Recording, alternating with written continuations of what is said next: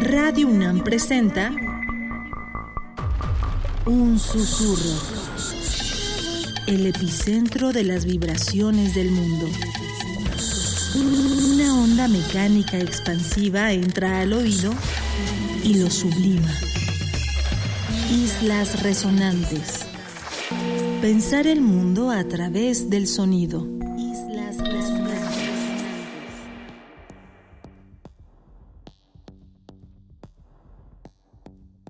Muy buenas noches, bienvenidas y bienvenidos a Islas Resonantes, un programa que hacemos para pensar el mundo a través del sonido.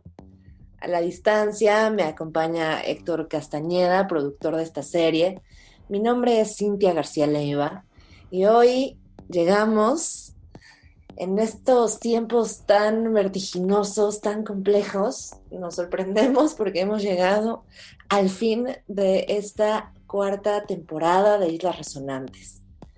Hoy vamos a tener un programa especial que haga honor a este cierre de temporada y que haga honor a todo este tránsito que hemos realizado en el programa de la mano de especialistas y de muchos públicos, cada quien desde su lugar, desde su trinchera, desde sus propias cotidianidades, viviendo muchísimos cambios, muchos retos, muchas complejidades.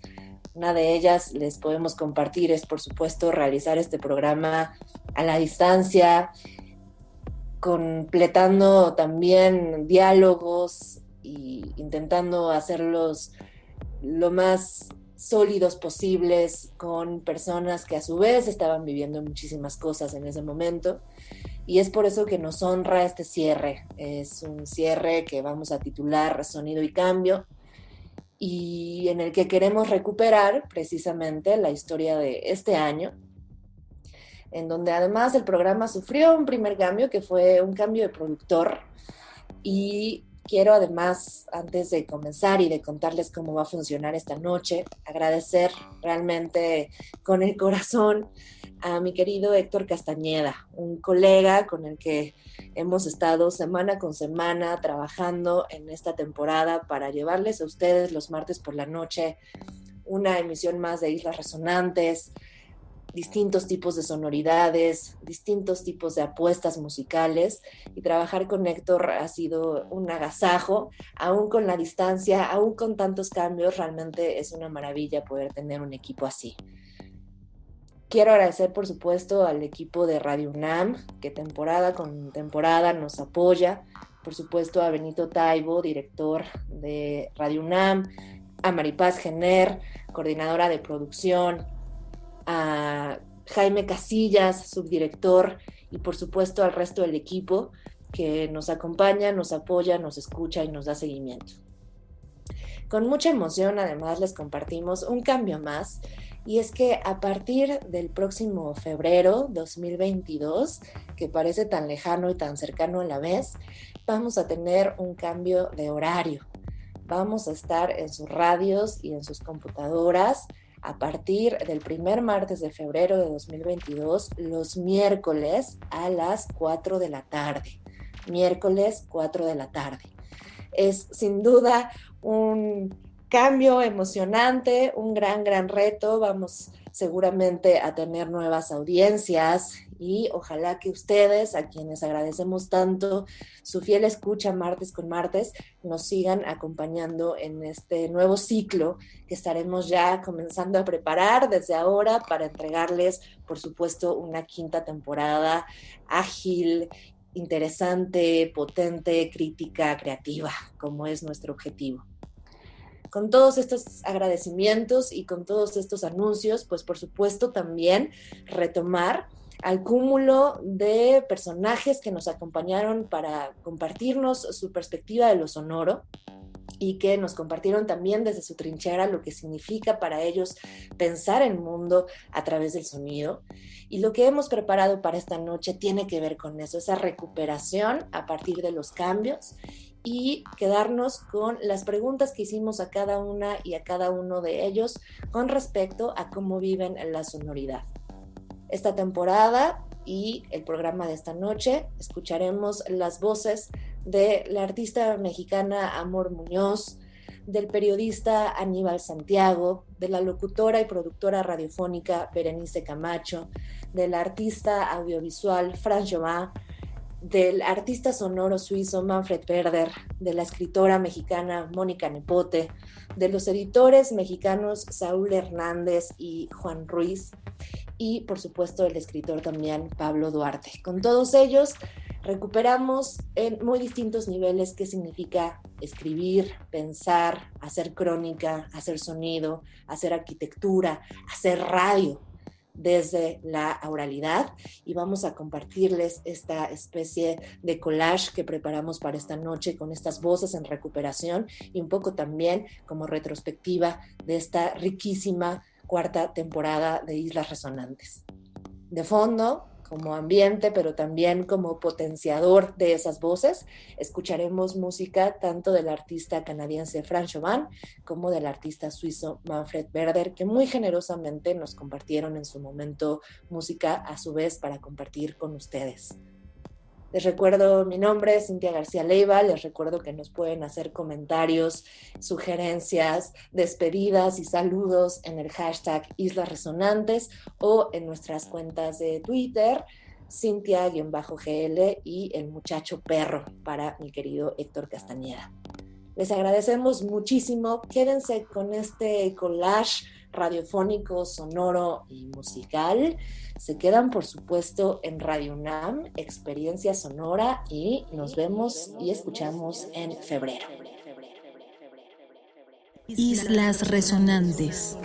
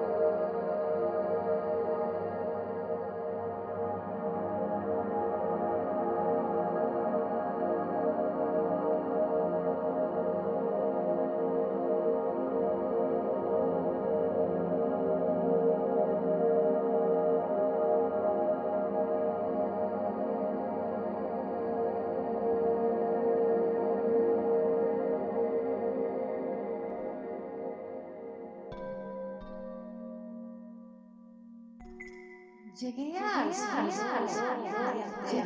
sonido mediante la electrónica y, el dibujo. El acto de, trazar, dibujar esquemáticos, de hacer circuitos, de conectar componentes, me hicieron descubrir la materialidad del sonido.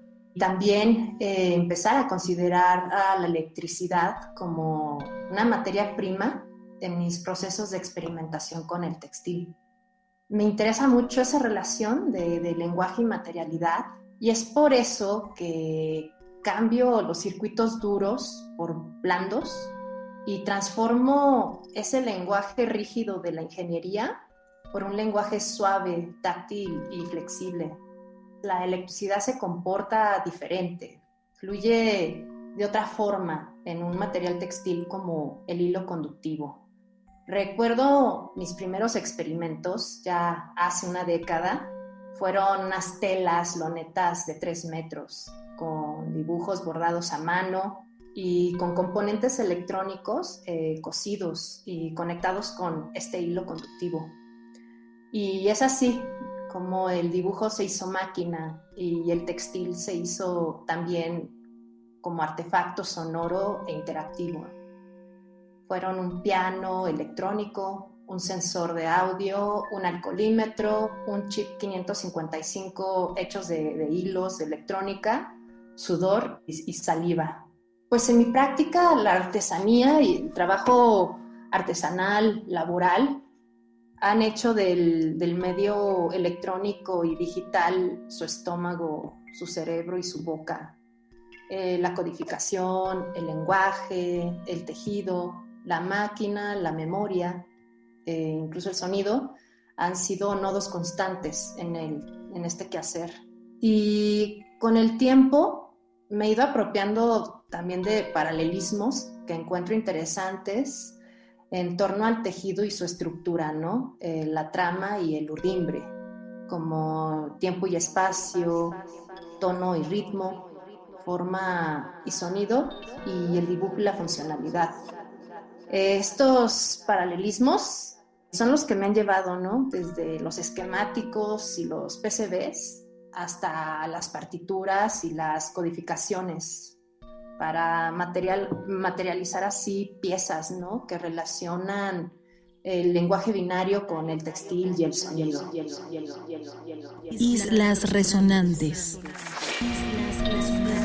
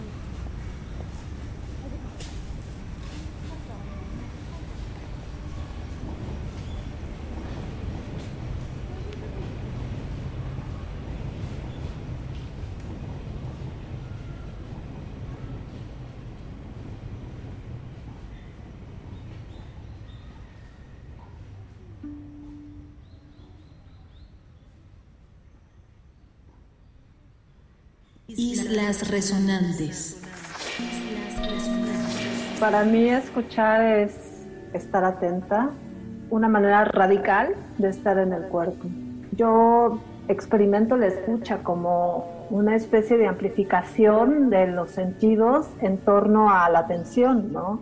A eso que no entra por el ojo al ser seres inmersos en una cultura que ha eh, dado como un espacio predominante a lo visual y hay como un centralismo en la imagen, pienso que al momento de hacer ese switcheo, digamos, ese cambio a la percepción y cerrar los ojos, descentralizar la vista, algo pasa en el cuerpo, ¿no? Entonces viene una descompensación, compensación, que a mí siempre me resulta un ejercicio que lo vivo con mucho placer.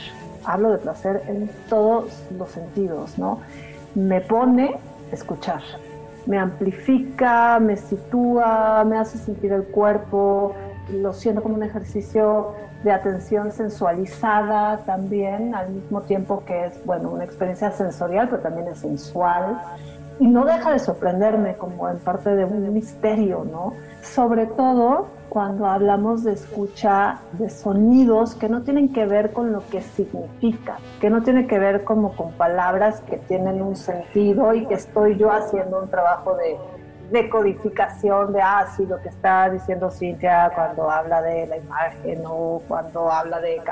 El cerebro se activa en distintos lugares al momento en que nos abrimos a escuchar sonidos de voz que pasan simplemente por registros hacia arriba, hacia abajo, sonidos naturales, pero escuchar el entorno es lo que me resulta también como un ejercicio exploratorio pues muy sensual, muy, muy centrado en en otra forma de estar puesta en el mundo.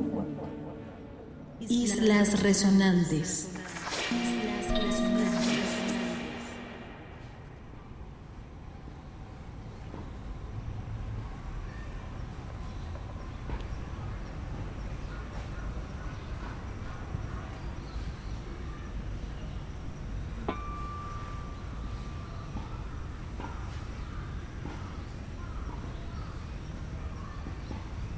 El sonido particular creemos o creímos desde el inicio del, proyecto pues que era una plataforma, una materia pues muy rica, o sea que podía ser un disparador muy sustancioso para las reflexiones.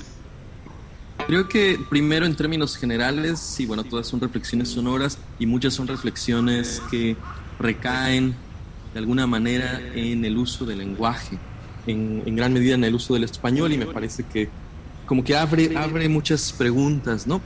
Yo me hacía la, la, pregunta de, bueno, la carta de relación está escrita en castellano, una de las primeras cosas que llega también durante los tiempos de la conquista es un diccionario y de alguna manera el español en este territorio pues era una lengua coja, una lengua que no nació aquí y que no tenía, digamos, como todo el vocabulario para nombrar lo que tenía frente a sus ojos, ¿no?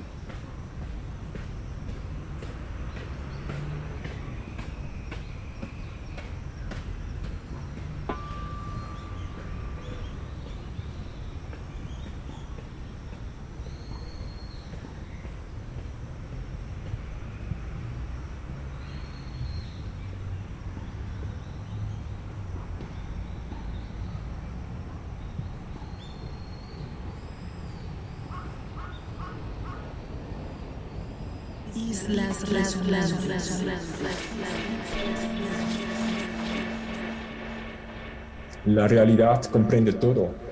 El sonido es un aspecto de la realidad, si es audible o no para los seres. Para mí la relación entonces es que el sonido es un tipo de extracción de la realidad. Diría, extraer los sonidos de la realidad nos reduce a algo bien artificial Suelo comparar la extracción de sonidos con la extracción de oro o de opio, por decir así. El vínculo entre los dos conceptos es, o los dos términos es muy potente. El término que he usado muchos años es, eh, de hecho, es el sonar del mundo. Diría que el sonido me suena más como esta extracción que viene desde un agente como el ser humano y el sonar me suena más neutral el sonar del mundo, como esta parte de la realidad, pero de una, desde una perspectiva un poco más neutral. El sonar del mundo para mí es quizás aceptar que la música es el todo sonoro, otra vez sin que importe si nosotros lo percibimos o no, pero el sonar del mundo es el todo. Y para mí es una manera de conceptualizar la música. Entonces, desde hace quizás 20, 15 años, partí con un, con un, casi como en un grado cero de decir que todo lo que es, todo lo que encuentro es el sonar del mundo. Y eso es para mí música. La pregunta es, ¿dónde, cómo, quiero poner el marco. Porque el marco al final es, eh, es todo lo que decide. Porque no hay música, no hay pensamiento de cierta manera sin marco, sin poner marcos. Sin poner marcos. Sin poner marcos. Sin poner marcos. Sin poner marcos.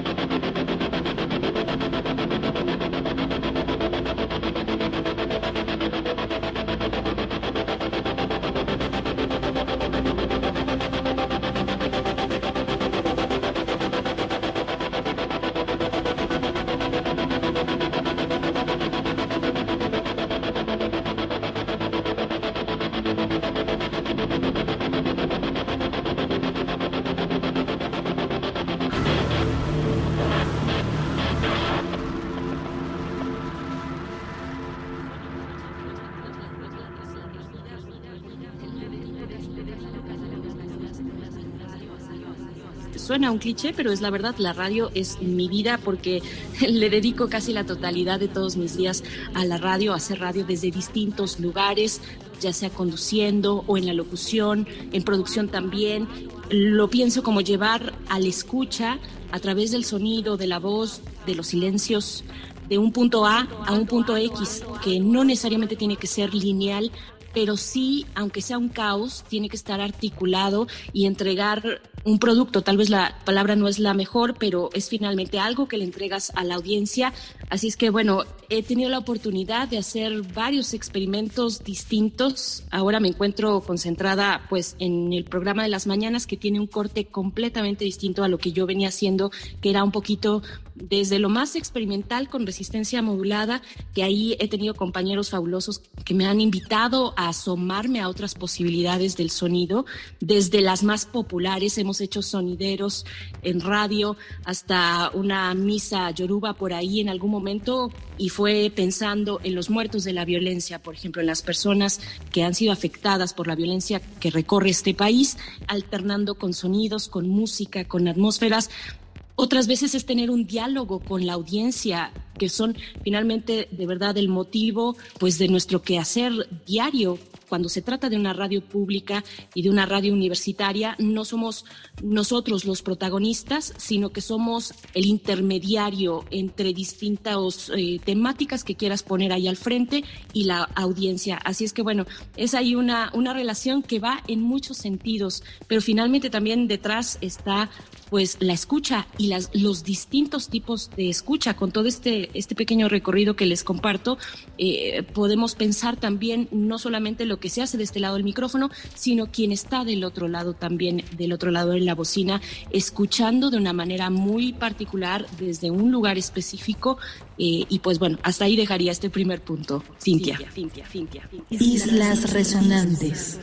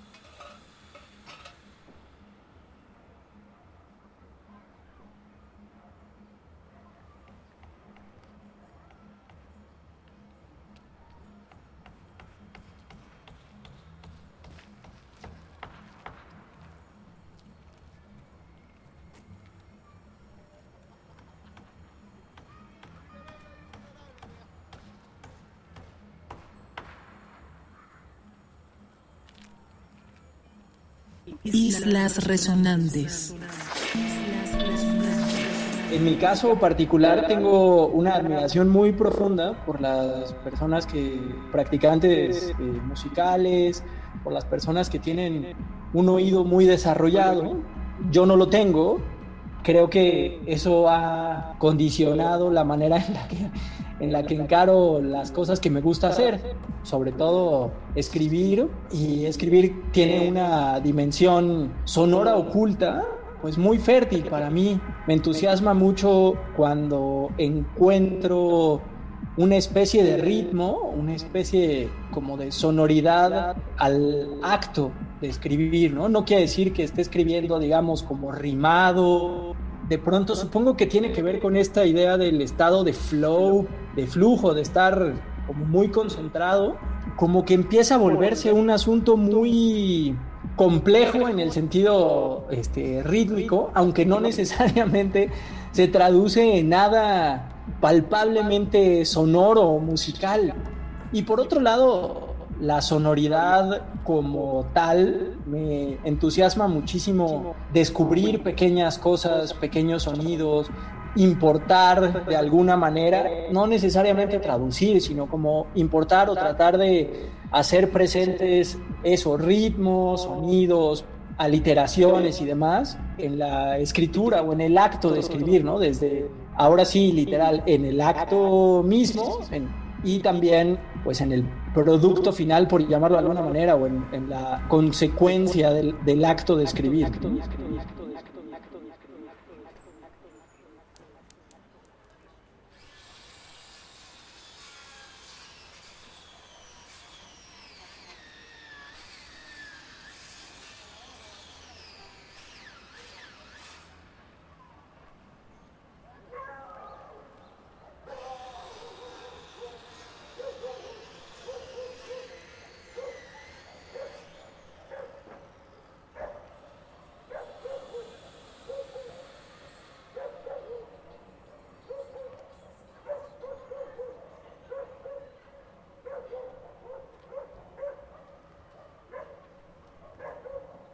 Islas resonantes.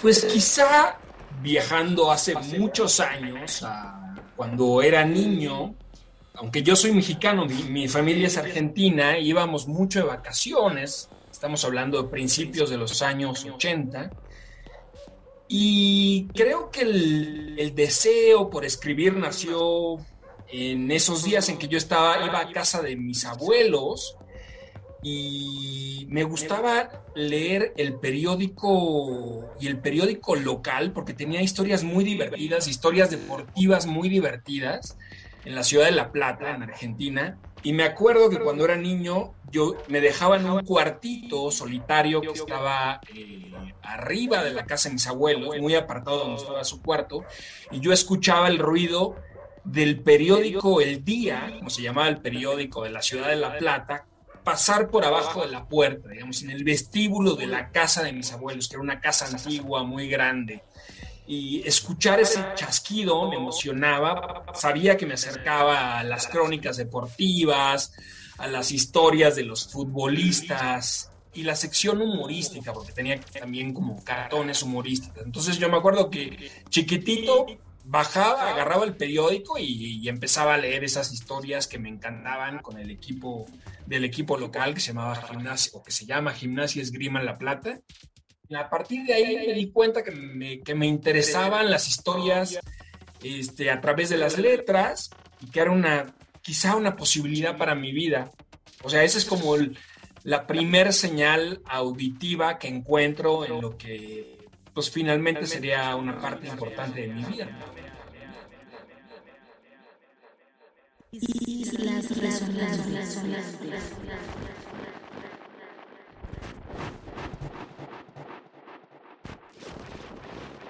If I may start with a small parallel, an architect creates works that occupies a space. And I would say that I create sculptures that fit in a flow of time and perception. So the environment architecturally shapes the pieces and how they will be heard. So, in installation and concert works, for instance, I may position speakers in specific ways to respond to the architecture, therefore, creating um, a sound sculpture without it being an object. It's about presenting a work that is much different than what one hears, depending on one's placement in the room. A lot of this has to do with a weird thing that I think I suffer from, which is uh, synesthesia, where architecture is concerned. Essentially, I'll walk into a space and I know exactly what I can and cannot do. I cannot describe that to you, it's all instinctive. But I immediately know when I walk into a space what is possible to do, and what, what is more important is what is not possible to do. I like people to feel sound because, you know, sound is pressure, it's air pressure. And I like people to feel it, to have a more visceral experience. It's, I don't look at my performances as concerts, I look at my performances as experiences. And when we speak about installation, I like to know pretty much everything that is related to where I'm going to build a sound installation because I draw a lot of um, inspiration also from the different communities, the, the, the, people, the interaction, the interaction of the building with communities, and so on.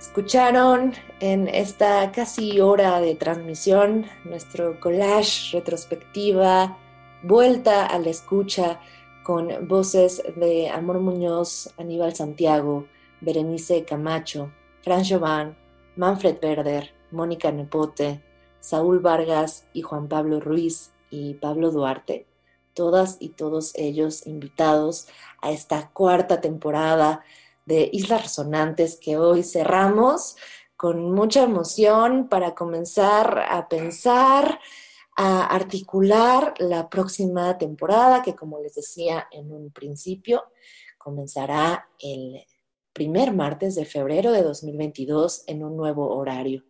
Ojalá que puedan quedarse con nosotros en este programa los miércoles a las 4 de la tarde en este nuevo horario de Islas Resonantes y que se queden con esto que vamos a preparar para nuevos ciclos. Ahora estamos precisamente, según eh, quienes gustan de la astrología, entrando a nuevos ciclos lunares, a nuevos comienzos. Y esto es un poco ese tipo de despedida, una pausa para replantear y rearticular esto que hacemos con tanto cariño para las y los radioescuchas. Por supuesto, para quienes no podrán escuchar esa temporada nueva los miércoles a las 4 de la tarde, pueden encontrar cada sesión de Islas Resonantes desde sus comienzos hasta este último evento en la página de podcast de Radio UNAM, buscando el nombre del programa Islas Resonantes. Nos va a dar muchísimo gusto que puedan escuchar si se perdieron alguna de estas emisiones y que por supuesto nos hagan comentarios, sugerencias, peticiones o se despidan de nosotros en el hashtag Islas Resonantes o en nuestras cuentas de Twitter, el muchacho perro para el productor Héctor Castañeda o Cintia-GL para mí, Cintia García Leiva, su servidora, locutora y coordinadora de este programa que ya decíamos, nos encanta poder cerrar así. Gracias a todo el equipo de Radio UNAM, gracias a ustedes por estar aquí acompañándonos desde el sonido y que siguen pensando con nosotros cómo hacer mundo desde la oralidad. Nos escuchamos muy pronto. Se quedan, por supuesto, en su casa sonora, Radio NAM.